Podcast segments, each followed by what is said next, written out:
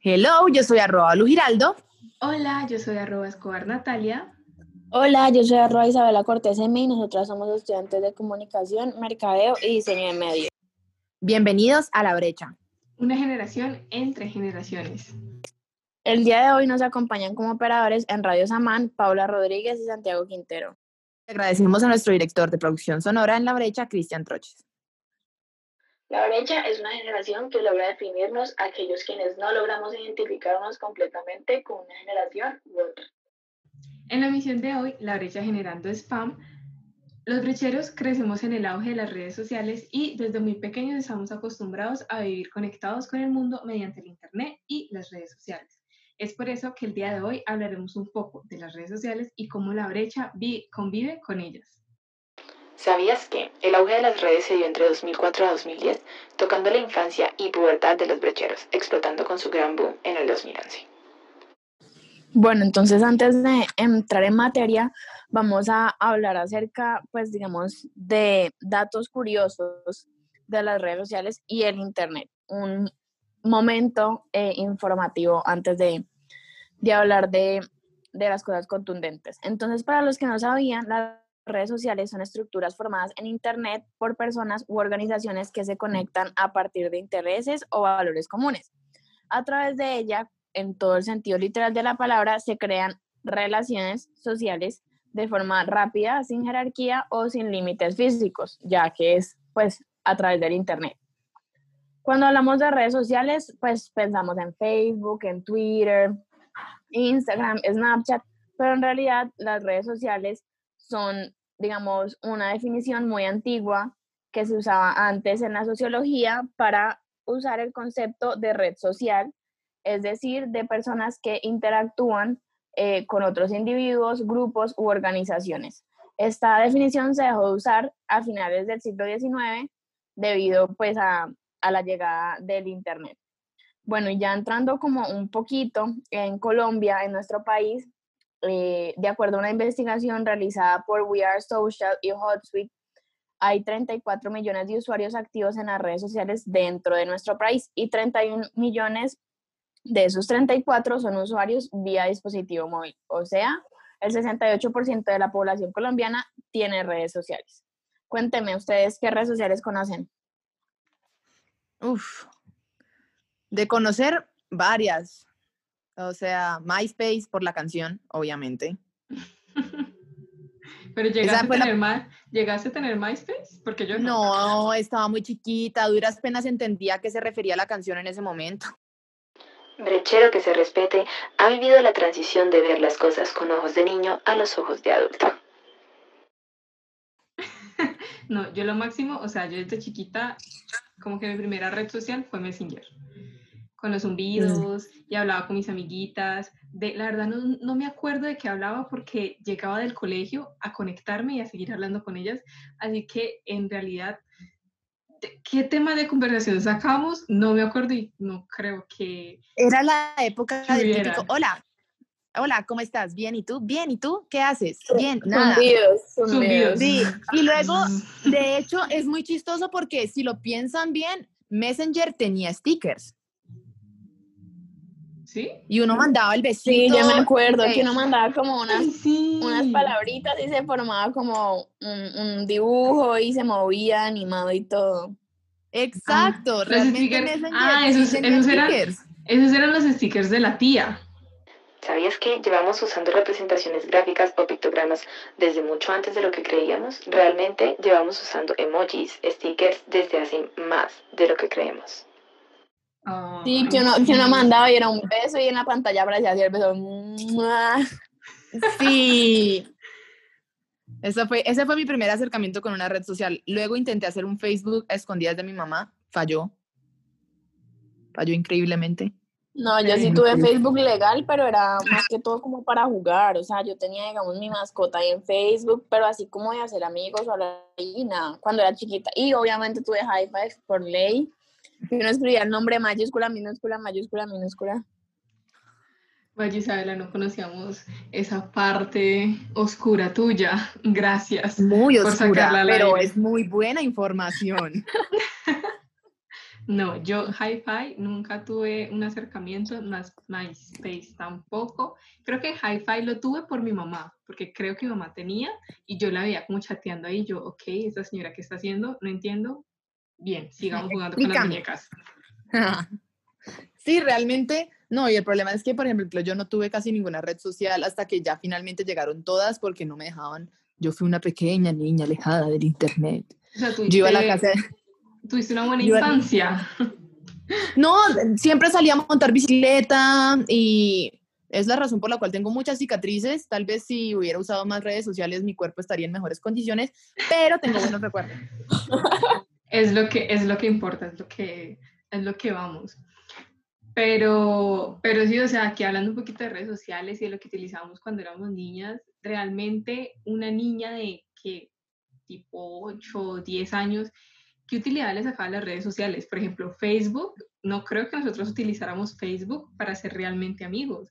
Era como, bueno, en ese society. tiempo todo el mundo era familiar de todo el mundo, ¿no? Era el primo, el hermano, la mamá, el papá, eh, Sí, uno se casó. falsificaba, uno falsificaba la edad para poder tener Facebook, porque eso era Ajá, como, obvio. yo me acuerdo. Y, de- y eso todavía nos repercute, o sea, es algo que nunca cambiamos. En este momento yo creo que tengo como 30 años en Facebook. No, yo sí, yo sí tuve la, como que la decisión de borrar mi Facebook de chiquita porque, Dios mío, qué vergüenza si todavía eso existiera, la verdad. Como a los 14 años, borrón y cuenta nueva en, No me acuerdo. Facebook. Pero no me acuerdo si tengo el mismo de antes. Yo No, sé que yo no lo he cambiado. ¿Y Jao? ¿Nunca, nunca tuvieron Jao? No, Uf. pero tengo alguien que recocho mucho por Javo. No, yo sí, yo llegué a tener Jao y me encantaba, me encantaba, encantaba, encantaba, full obsesionada con Jao. Era, es más, tenía una amiguita que éramos locas por, por esa, es considerada una red social, es increíble, pero es considerada una red social. Y ella llegó un día al colegio como que, ve, mira, esta, este jueguito que encontré y yo, ¡ay, no! Obsesionadas, literal. No, mis papás eran de esos que decían que si uno se metía a Javo iba a terminar secuestrado y yo como, what? Y él nunca pude, nunca pude. Lo más cercano muy- que llegué a tener fue Club Penguin. Había gente muy rara, uno encontraba de absolutamente de todo en Jabo y uno veía conversaciones y uno era como que, ok, está bien, amigo, prosigue con tu vida, pero sí. Bueno, ya avanzando un poquito en edades. em, en la adolescencia, ¿qué redes sociales usaron ustedes en la adolescencia? Yo, por ejemplo, fui fan de Ask, ¿no? Uy, Ask era Y un el Dame tu. Eso era un veneno. Era un peligro. Yo, yo sé que en mi colegio se generaron un montón de problemas con Ask. Eso era una chismeadera. Pero yo era sanita en Snapchat usando filtros. Ah, Snapchat también llegó cuando nosotros estábamos como más o menos en esa época. Mm, los inicios de Instagram, que las fotos, hay que reconocerlo, eran muy malas, con unos filtros. Muy pésimas. Pésimos. Uno ve el pasado oscuro en Instagram y uno es como, no, por favor, no. Bórrenlo. Si tienen ese pasado oscuro, bórrenlo, que están esperando. O archívenlo. Archívelo, no lo borre para que quede el recuerdo. Yo tengo varias fotos archivadas y es como que, ok, ¿qué pasaba por mi mente al momento que yo posteé esta foto? Y es muy chistosa la evolución que ha tenido Instagram, ¿no? Porque al inicio pues sí era eh, una aplicación, una red social pues para subir fotos y la gente subía de todo tipo, pero ahora eh, casi que se posiciona como una forma de promocionar tu marca personal. Es tu, es, es tu, es tu hola al mundo. Y es la forma en la que quieres que la gente te perciba. Esa, Instagram se volvió una enorme hoja de vida, pero más cool. Exacto, exacto. Sí, Y- total. Es impresionante como, digamos, haciendo mi wiki investigación, que cuando empezaron las redes sociales, las personas no, pues, imaginaban, digamos, el boom que iban a tener y lo que son ahora en día. O sea, digamos, Facebook fue, digamos, una aparición, no sé si han visto la película de Mark Zuckerberg, pero fue, digamos, una aparición como para ser amigos y ya, pero ahora es una plataforma a nivel mundial impresionante, o sea, digamos, el alcance que tiene, negocios, amigos, familiares, problemas. O sea, es impresionante. Sí, la verdad es que nadie se esperaba como ese auge de las redes sociales que fuera tan grande. No Eh, llegamos a pensar que fuera a llegar tantos campos de la vida de la gente. Estamos hablando de, de casi todos. O sea, hay compras, hay de dónde están, para dónde voy, está el contacto con los amigos, especialmente ahora que básicamente si no fuera por las redes sociales estaríamos sin nada con nadie.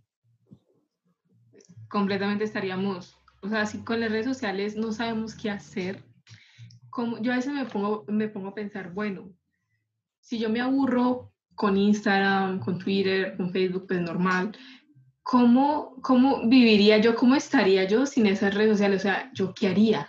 ¿Dormir, mirar para el techo, probablemente leer? No sé, pero es increíble cómo las redes sociales se han, o cómo nosotros nos hemos adaptado tanto a las redes sociales y han y han llegado a ser una parte muy importante para nuestras vidas, tanto como lo que queremos llegar a ser, como queremos que sea nuestra vida, eh, en un poquito hasta cómo nos llegan a controlar, la- a controlar las redes sociales. Y hablando ya como de eh, esa evolución de las redes sociales, pues cuando estábamos eh, adolescentes, ahora hoy en día vemos de otra manera las, redes sociales. Un ejemplo, tenemos Twitter, seguimos pues con WhatsApp, en la evolución de Instagram que ya hablamos, han llegado nuestras, eh, han llegado nue- nuevas redes sociales que son como TikTok, em, VS que pues en lo personal no lo utilizo, la verdad no entiendo para qué sirve VS es como un Instagram, creo, no sé. Sí, pero es diferente. Ah, Sin embargo, no sé, creo que Isa nos puede iluminar al respecto. Por favor. Sí, digamos, y es como, es como más de fotografía, como para mostrar cosas diferentes, como lo que vos no subís usualmente en, en, face, en Instagram, porque vos en Instagram subes como foto tuya, foto de, pues, ¿me entiendes? Como tu familia, lo que compartís. En VSQ es como más fotografía, como cielos, paisajes, cosas así. Es como el Ok, más artístico. Es como, siento que es como Instagram exacto. antes, porque uno antes en Instagram no tenía filtro, uno Sí, subía, exacto. Lo uno no pudiste subía lo que mejor. venía. Ok, me la descargaré y la probaré y les comentaré. Voy a intentar usar VSO. Sí, Pero sí, o sea, esa evolución, esa evolución que hemos tenido nosotros con las redes sociales es, eh, como dijimos anteriormente, pues no creo que no lo llegáramos a imaginar de tal magnitud. No, completamente. Y es muy, es muy interesante porque realmente nos han establecido un montón de normas que nosotros sabemos que están ahí, pero realmente las establecieron las redes sociales. ¿Por qué? Entonces, cuando alguien termina con alguien, entonces, ah, empieza la cadena de chisme. ¿Viste Sí. que borraron el post? O digamos, alguien que de repente ya no tiene foto de perfil, espérate, ¿me bloqueó? Y así sucesivamente. Y ha sido muy distinto para cada una de las generaciones esa experiencia desde las redes. Por ejemplo, no- los centennials son acostumbrados a que te bloqueo y adiós. O por ejemplo, hay mucha gente que es como, me enojo, te bloqueo, pero luego te desbloqueo porque hay gente que es como, ¿cómo, cómo lo podemos decir? Em, un poco dramática. O Les sea, gusta. Yo, personalmente, yo personalmente, si bloqueo a alguien, si llegara como a, a tal grado, a mí se me olvidaría que bloqueo a esa persona. Es como que te bloqueo, me enojé y ya, y sigo con mi vida cuando ve y me aparece como en el registro que tenés a alguien bloqueado y yo, ¿qué? ¿Yo quién tengo bloqueado? ¿Yo por qué bloqueé a alguien? ¿A mí qué me está pasando? A ver. Entonces, Sí, es muy chistoso como, digamos, las redes sociales ahora, pues como que hacen parte, digamos, de nuestra vida cotidiana y como que hay acciones, digamos, que nosotros hacemos con las redes sociales que es normal. Digamos, por ejemplo, cuando mi mamá recién abrió, abrió Instagram, yo le tuve que explicar cómo subir una foto, qué era una historia, cómo se subía una historia. Aquí, ¿quién nos enseñó a nosotros? O sea, nadie. Es durante si la marcha. Exacto. Nosotros fuimos como instalado.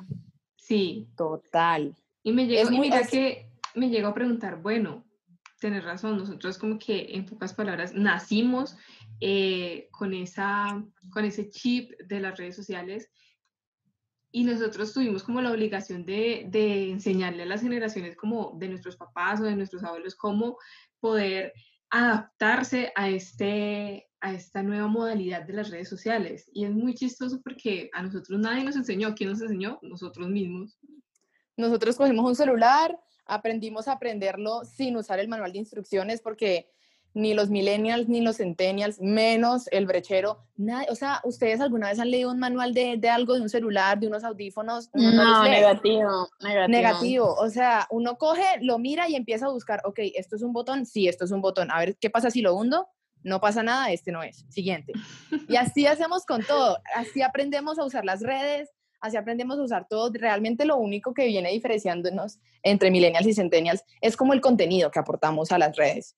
El millennial es más, Completamente. es más centradito, es más reflexivo. En cambio, el centennial sí usa todas la- las de la ley de esta es mi hoja de vida virtual y mírame, soy perfecto. No, y no crea lo que Vale dice en la hoja de vida es súper cierto. O sea, ahora la gente lo busca uno para Las pues, empresas. Sí, total. O sea, amiguitos, brecheros, es real que las redes sociales, más que todo Instagram, se puede decir, y TikTok son la hoja de vida, así que por favor vayan actualizando su feed, vayan creándose, vayan creándose un feed bien bonito, bien, bien chimbita, porque uno, uno no sabe. Escoge una paleta de color que rija todas tus fotos, pero trata de no cambiar tanto de opinión. Vaya y una marca, le hable, o como le pasó a Vale, que subió, ella mantiene subiendo fotos, la verdad no sé cómo hace, Ah, pero mantiene Que subiendo vale fotos cuente, que vale cuente. Por favor, Vale, Es- ilumínanos qué pasó, cuéntanos tu anécdota. Mi súper anécdota. Yo, la verdad, yo no era de tomarme fotos, o sea, yo confieso, yo me veía en una cámara y yo decía, asco. Pero cosas que pasan en cuarentena y pues, obviamente, digamos que, pues, ¿qué más voy a hacer? Ya me cansé de ver televisión, ya me cansé de leer, no, no tengo que estudiar, ¿qué más puedo hacer? Arreglarme y tomarme fotos. Y empezaba a subir y subir fotos y se volvió casi que un trabajo de, de, de autoestima y reflexión y yo como, ok, así me veo chévere y me siento bien cuando me arreglo. Y de repente me habla un, un, un man, pues digamos man, o sea, eso suena extraño, me habla un fotógrafo, me dice, oye, bien, eh, estoy haciendo un proyecto de fotos virtuales y yo como zonas. ¿A qué hora pasó esto? pero vení, ¿de dónde era el mam? ¿O de dónde era el fotógrafo? Era de la India, Ah, de la India. Así que muchachos, créanme que las redes pueden hacer conexiones bastante inesperadas. Y es la razón por la cual uno debe mantener como un perfil. Digamos que bueno, o sea, si tú quieres tener un perfil en el cual subas cosas un poco extrañas y no muy, por decirlo de alguna manera, empresa friendly, como que ten un perfil aparte porque las empresas cuando estés haciendo tus entrevistas de trabajo van a buscarte y van a decir como, eh, ¿qué? sí, Como step back, completamente. aquí no fue. O sea, ya las empresas, Total. ya las empresas de hoy en día eh, te buscan por las redes sociales y te contratan también dependiendo de lo que publiques o, dep- o también dependiendo como del alcance de personas a las que puedes llegar. Eso es súper, súper importante para una empresa hoy en día. Sí, a veces no sé qué, no sé, no sé qué pensar, si es bueno o si es malo, porque en verdad las redes sociales casi Son que como tan personales. O sea, ajá, exacto, ¿no? Y también como que rigen muchas cosas en nuestra vida, o sea, digamos, por ejemplo, no sé, hoy me siento mal, entonces como que eso uno lo expresa también por las redes sociales, hoy me siento bien, no falta como que, ay, terminé con mi novio, entonces la indirecta, o pues también como que nos imponen tendencias, digamos, ahorita en la cuarentena que nosotros no podemos salir, no podemos ver qué está pasando en la calle, qué está de moda en las tiendas, todo lo que hemos consumido, digamos, estos seis meses ha sido a punta de redes sociales y estamos en tendencia con las redes sociales. Entonces, Total. pues todas las marcas, todas las marcas eh, reconocidas o hasta emprendimientos eh, pequeños, emprendimientos propios se han encargado de demostrarnos y de mo- como demostrarnos más bien qué está en tendencia, cuáles son las nuevas, eh, lo que está de moda. Por ejemplo, eh, los desfiles de moda, pues obviamente no se pueden hacer porque pues hashtag COVID. Entonces, Ah. las, las marcas, las casas de moda se, se las ingeniaron para mostrarnos sus diseños mediante las redes sociales y mediante este entorno digital. Entonces, podemos decir básicamente que las redes sociales han abarcado un, un espacio en nuestras vidas demasiado grande y ya absolutamente todo, todo, todo, todo, todo, todo se mueve por este, por este medio. Sí, pero entonces, preguntémonos lo siguiente. Si las redes sociales nos muestran, muestran todo, ¿quién maneja quién? ¿Las redes sociales a nosotros o nosotros a ellas? Uf, difícil. Uy, la pregunta, la pregunta del millón. Yo, yo soy partidaria de que las redes sociales nos manejan. Sí. O sea, también, total, o sea, digamos, sí, Isa. que digamos a veces como que uno se levanta y lo primero que hace uno es meterse a las redes sociales. Eh, yo literal todo el día, o sea, eso ya hace parte de mi vida cotidiana, o sea, todo el día no sé qué, eh, voy a un restaurante, ay, esto tengo que subirlo. Como que siempre estoy como en función de cómo trabajarle a ellos, o sea, a veces como que me da miedo. Sí, la verdad, yo estoy de acuerdo con Isa. Lastimosamente, la idea es, la- lo ideal sería como que nosotras las manejemos a ellas, pero de cierta manera ellas nos, eh, nos manejan a nosotros porque, como hemos dicho como a lo largo del programa, eh, todo está como en función de las redes sociales y todo se ha vuelto muy digital. Y básicamente estamos como en ese, más que todo, en, en esta virtualidad, estamos obligados, por así decirlo, a tener una vida en las redes sociales. Lo ideal, o sea, la gracia y lo ideal sería que no, pero pues, no sé, ustedes qué opinen. Vale, ¿qué opina? Yo, yo pienso, o sea, es chistoso. Yo como tal no pienso que las redes sociales nos manejen, sino que entre, entre nosotros, entre todos, nos ejercemos presiones para que parezca que las redes nos manejan. Mejor dicho, en realidad no me está manejando la red, sino todas las personas que tengo agregadas, porque esas personas tienen ciertas expectativas de lo que debería de suceder si estoy en la red. Entonces, ¿qué es lo que debería suceder si yo ahora tengo novio? Pues que yo lo, utilice la red como micrófono para decirle a todos, hola, ya no estoy solo. O en el caso contrario, hola, me dejaron. Entonces yo No, creo que entre, es clásico. entre todos, Eso o sea, entre los seguidores que uno tiene, los amigos que uno tiene, ahí como entre todos es como, uno, uno con los amigos es como, no, qué pereza publicar esto, pero apenas uno lo ve es como foto. Entonces, Sí. entre todos nos ejercemos como unas presiones de que tenemos que estar ahí porque si no, no estamos. Y es que se ha vuelto eso. O sea, si estás en redes es porque estás y estás bien. Y de hecho no es sino que un amigo quite la última hora de conexión o el en línea o quite la foto de perfil y uno ve, estás bien, o sea, te pasó algo. Eh, Eso, eso que dice Vale me parece muy chistoso porque yo conozco amigos que, digamos, pelean con alguien o algo así y borran la foto de perfil y como que literal se desaparecen, quitan en la línea y yo soy como que, hoy literal uno se preocupa, uno es como que ve, esta persona quitó la foto de perfil, ¿será que le pasó algo? No, o, si no, Entonces- o- si no es con la foto, es con el tweet, ¿no? Yo soy muy de tuitear mucha cosa. y lo- ¿Indirectas? no, mira que no tanto indirecta, sino como lo primero que se me venga a la cabeza como un pensamiento o estaba pensando en esto y de, de ese pensamiento saqué esta reflexión, entonces publiquémoslo y me, me da risa como varios amigos me han llegado a hablar como que, ve, ¿estás bien? Y yo, "Oh, sí, ¿qué pasó? Porque que no, es que tus tweets, ¿qué pasó? Y yo, calma, friend, calma, amigo, amigo, calma, eso no es para Yo nada. estoy nice. Sí, entonces es muy chistoso, la verdad, es muy chistoso esa parte. Sí, realmente se vuelve como, o sea, se vuelve el micrófono del, de, o sea, las redes se han vuelto nuestro micrófono o nuestro megáfono para decir, sí, sí estoy bien, no, no estoy bien. O lo que hablaba, o lo que decía Vale de esa presión que puede que nos generen otras personas por el contenido que publiquemos, también está visto la presión que nosotros mismos nos, nos como que nos Sí, ponemos exacto. al momento de, de nosotros querer llegar a mostrar como algo que en realidad no somos, No somos, algo que sí. queremos llegar a ser. Entonces, básicamente eh, es eso, como que la reflexión se puede decir que el programa del programa del día de hoy es eso, como que analicemos un poquito más cómo estamos viendo las redes sociales y cómo las redes sociales están abarcando nuestras vidas, como que calmémonos un poquito con eh, esa idea de tener que impresionar a alguien o, de presionarnos a nosotros por llegar a cumplir o por llegar a hacer algo que nos cuestiona si nos hace feliz o no.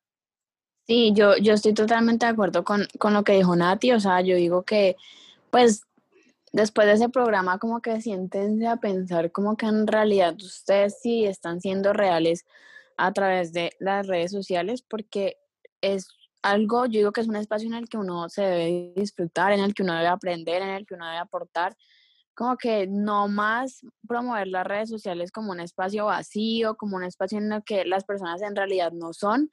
Yo digo que en verdad las redes sociales son para sacarle mucho provecho, por ejemplo, toda la problemática del país que ha pasado, pues estas últimas semanas, las redes sociales han sido como una voz de todos los jóvenes colombianos que no están conformes o pues cosas así. Entonces siento como que en verdad saquemos el lado positivo de las redes sociales y como que no más estereotipos, no más estigmas y como que no se dejen presionar, o sea, como que disfruten de ese espacio, muestran quiénes son realmente, si no les gusta, que los dejen de seguir, si les gusta, sigan, o sea, como que ya. Sí, como que no sientan tanta presión al momento de las redes sociales. Entonces, eh, sí, básicamente eso fue el programa del día de hoy. Esperamos que a nuestros brecheros les haya gustado y se hayan sentido a gusto en este espacio. Que hayan recordado esos tiempos de inicio de redes, en jugando jueguitos sin hablar con nadie. Exacto. Mm, entonces ya, sigan sintonizándose con Radio Samal y con el siguiente programa que es Lo que nadie te dice. Agradecemos a nuestros operadores del día de hoy, Paula Rodríguez y Santiago Quintero. Recuerden seguirnos en nuestras redes sociales. Yo estoy como arroba escobar Natalia. Yo estoy como arroba Isabela Cortés M. Y yo estoy como arroba Balu Giraldo. Recuerden seguirnos en las redes de La Brecha, arroba La Brecha Broadcasting. Y nos vemos en nuestra próxima emisión el miércoles a las 6 pm. Chao. Bye.